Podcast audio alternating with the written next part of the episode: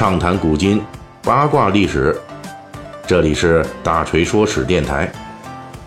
我们的其他专辑也欢迎您的关注。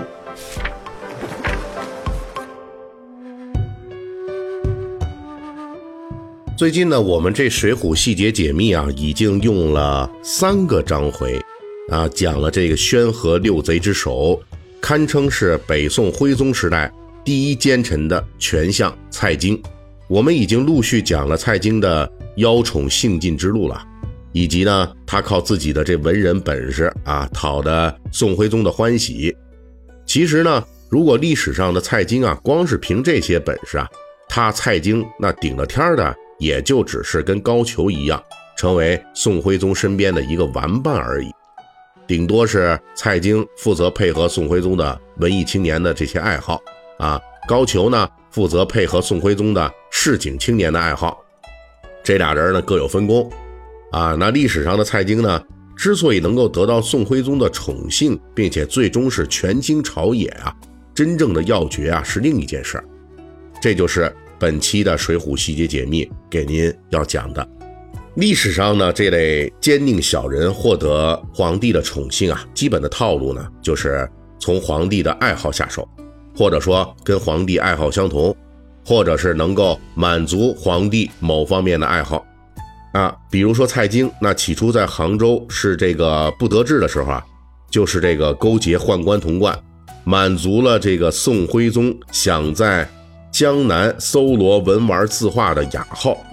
这才让自己在宋徽宗的这夹带里边挂了号了。不过蔡京呢，能够脱颖而出。还是有自己的一招绝技，这也是历史上奸臣少有的特殊技能啊，那就是蔡京能够利用自己的才能为宋徽宗敛财，而且能够把这些财富全用来满足宋徽宗各项不断增长的爱好和需求。举个例子来说，之前就咱们提到过，蔡京治理国政啊是有自己手腕的，在他掌权期间，北宋的税收状况大大好转。几乎是一倍于原来的收入，而多出的这些钱呢，流到哪儿去了呢？蔡京用来配合宋徽宗搞花石纲，收购各种文玩，搜刮民女几千入宫啊，每逢节日大搞撒钱等等，这些都是蔡京必须来买单的。咱们虽然说过啊，说蔡京有本事把这财政收入给扩大一倍，但是他家呢，并不是说有聚宝盆啊，那他弄来的钱呢，也不是说是天上凭空掉下来的。他怎么就能搞来那么多钱呢？这蔡京在替皇帝和王朝赚钱这方面，那确实是有自己的几把刷子的。他的办法呢，就是从盐、茶等等国家专卖商品入手，经过多次改革，把以前的各路地方截流的、被各种大商人、被各种这个呃士绅垄断的这那一部分利益啊，全都给收进朝廷的口袋里了。其实这种做法呢，从严格意义上来说啊，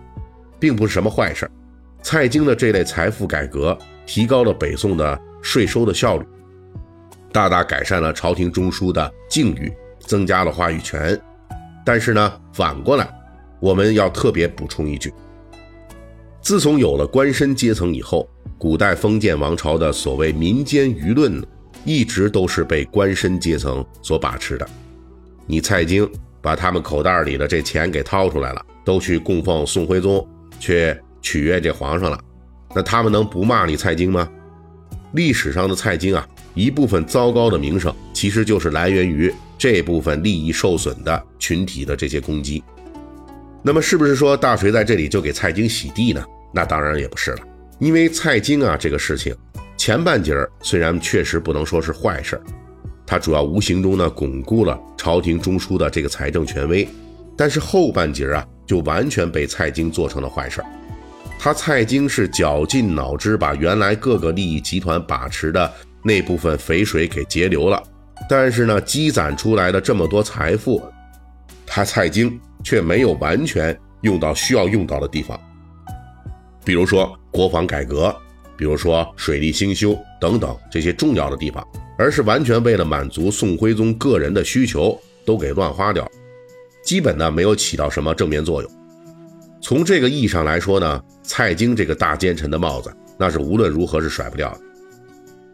之所以说他把好事给做成了大坏事，这也要跟他满足皇帝宋徽宗个人的这个爱好有直接关系。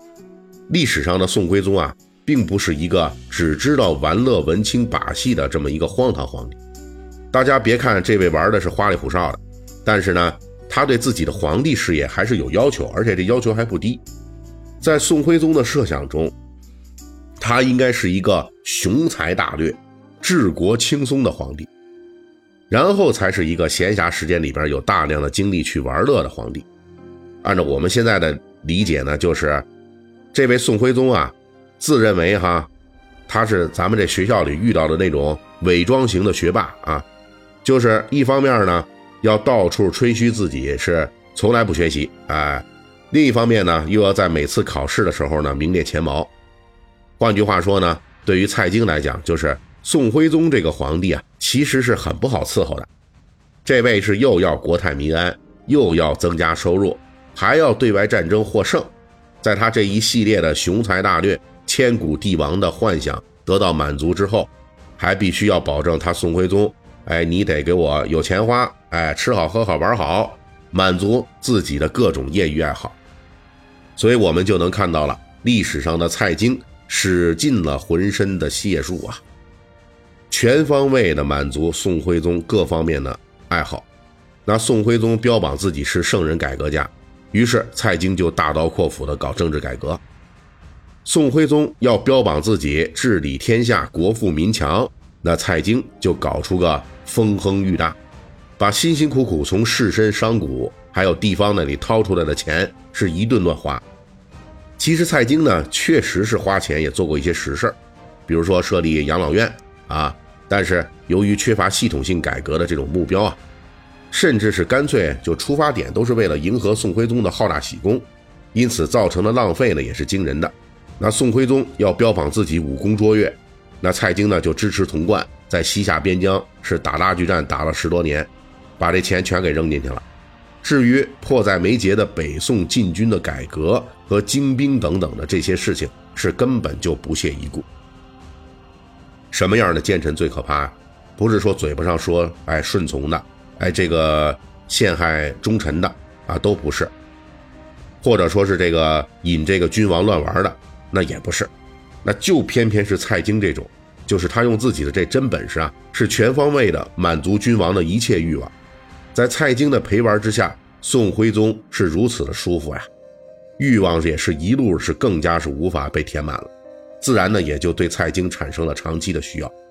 历史上的蔡京因此是长期把持北宋相权，也就是顺理成章的事儿了。在蔡京的无限满足和纵容之下，志大才疏、好大喜功的宋徽宗，最终把整个北宋王朝都给玩崩了。而蔡京这个人呢，除了有本事，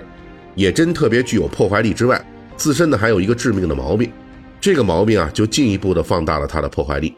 历史上的蔡京真正的毛病是什么呢？下一期的《水浒细节解密》，咱们继续来为大家讲。